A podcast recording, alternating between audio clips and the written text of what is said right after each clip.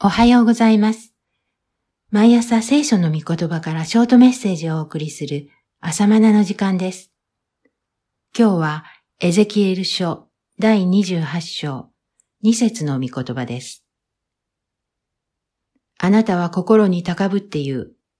私は神である。神々の座に座って海の中にいる。と。しかしあなたは自分を神のように賢いと思っても、人であって神ではない。さらに神は、ツロの王に向けて語られます。先にも述べましたように、ツロの町は交易による富によって繁栄していました。しかし、ツロの王の心には高ぶりが生じてきました。あなたの商売が盛んになると、あなたの中に暴虐が満ちて、あなたは罪を犯したのです。28章16節誰もが陥りやすい道です。物事が順調に行くと自分の能力を誇り、自分を神のように勘違いするのです。こうして、ツロの王も堕落してしまい、冒頭の聖句のように、私は神である。神々の座に座って海の中にいる。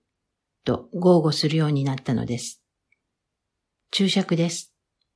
海の中にいるとは、ツロが陸地から離れた出島に建てられた町であったことを意味している。以上、注釈でした。人が神のようになることは成長でも出世でもありません。それは堕落です。あなたは人であって神ではないのです。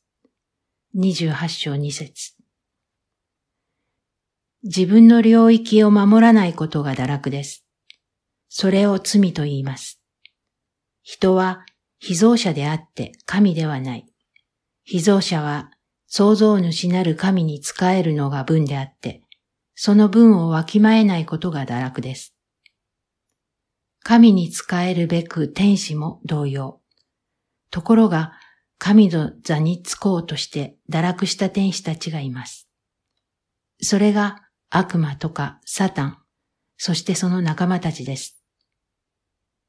悪魔はエデンの園にいたアダムとエバにも自分と同じ過ちをさせました。善悪を知る木の実を食べたら、あなたも神のように賢くなれるのだ、と。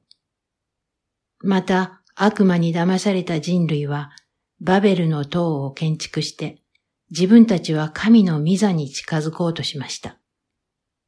バベルの塔は文明の偉大な業績ではありません。自分を神とし、神を認めない文明。それがどんなに裕福で快適な社会であっても、神を礼拝しない世界は堕落です。人としての分を失った姿です。このように、ツロの王に対する予言は、自分を神とするすべての人々に向けられています。そしてその背後で、自分も神の座につこうとしたサタン、すなわち悪魔に対する予言でもあります。イザヤ書14章では、堕落したバビロン王に対する予言になぞらえて、悪魔に言及されていました。意図高き方のようになろうと、自ら神の座につこうとした悪魔の姿でした。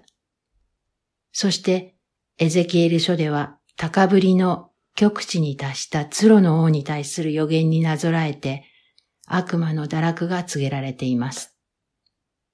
悪魔に騙されてはなりません。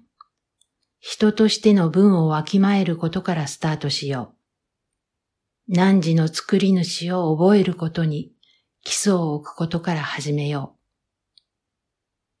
以上です。それではまた明日。